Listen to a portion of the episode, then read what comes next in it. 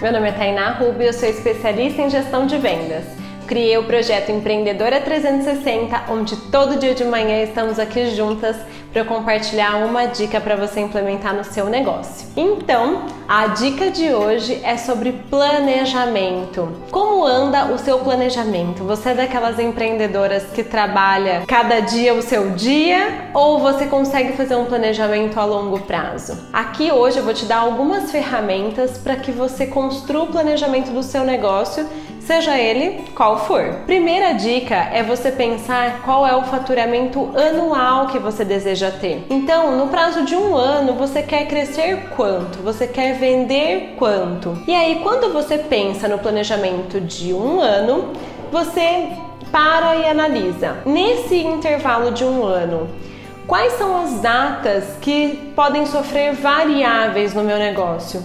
Tem datas onde eu vou faturar mais por motivos de datas comemorativas ou até mesmo por motivos de baixas também do segmento. Por exemplo, é universal de que sorvete vende menos no inverno, né? Mas tem datas que é um pico maior ou não. Analisa isso, Coloca tudo dentro do intervalo de um ano e observa quais datas você tem picos de vendas. Nas datas que você tiver picos de vendas, você está 100% preparada para esses picos?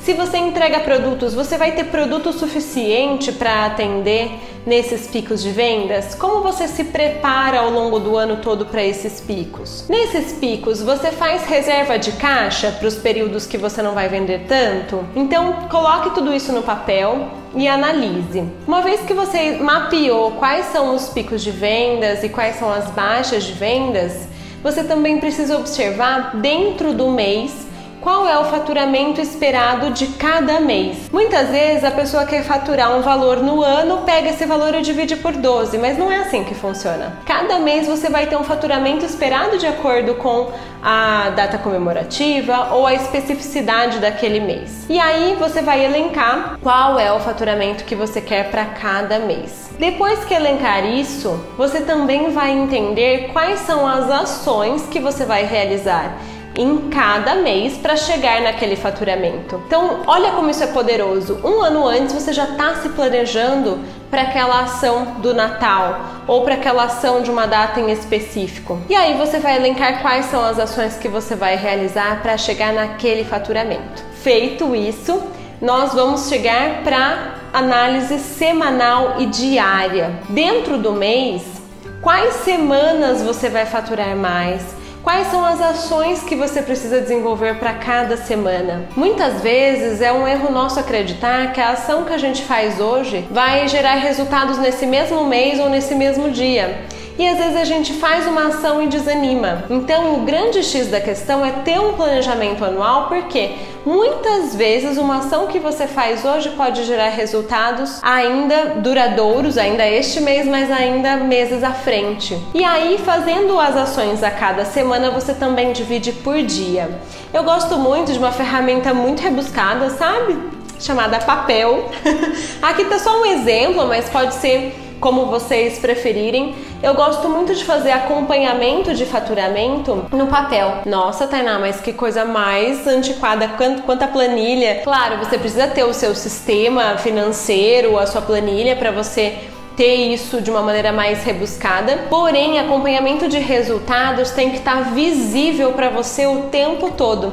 Eu faço isso com a minha empresa de consultoria, eu tenho minha meta de faturamento e eu coloco sempre todos os dias ali visivelmente quanto está entrando e quanto está previsto, qual a minha meta e o que eu preciso fazer para que aquilo supere a minha meta. Então, se você acompanha diariamente o fechamento do faturamento, você consegue inclusive fazer ações de emergência dentro daquele mês mesmo para atingir caso não esteja superando as suas expectativas. Então, a palavra de ordem hoje é planejar. Coloque tudo no papel e coloque um objetivo muito claro. Se a sua empresa faturar aquele valor que você quer no final daquele ano, no final daquele mês, o que você vai fazer de bom para você e para sua família? Nós temos que ter uma motivação interna que seja sobre você mesmo. Muitas vezes a gente pensa assim: ah, se eu atingir essa meta de faturamento, a minha empresa vai estar crescendo, isso já é ótimo. Mas se você colocar uma recompensa para você e para sua família, naquele momento que você precisar trabalhar um pouco mais, a sua família vai entender e você vai envolvê-los nesse planejamento. Não faça o seu planejamento sozinha. Construa o seu planejamento, mas se você for casado ou tiver filhos, divida isso com a sua família. Eu tenho certeza que vai ser muito mais fácil e na hora de comemorar vai ser ainda mais gostoso. Se você gostou desse vídeo, se inscreve aqui no canal do YouTube ou se você está ouvindo esse áudio pelo WhatsApp, compartilha e eu tenho certeza que a gente vai crescer muito mais. Tchau, tchau, até amanhã!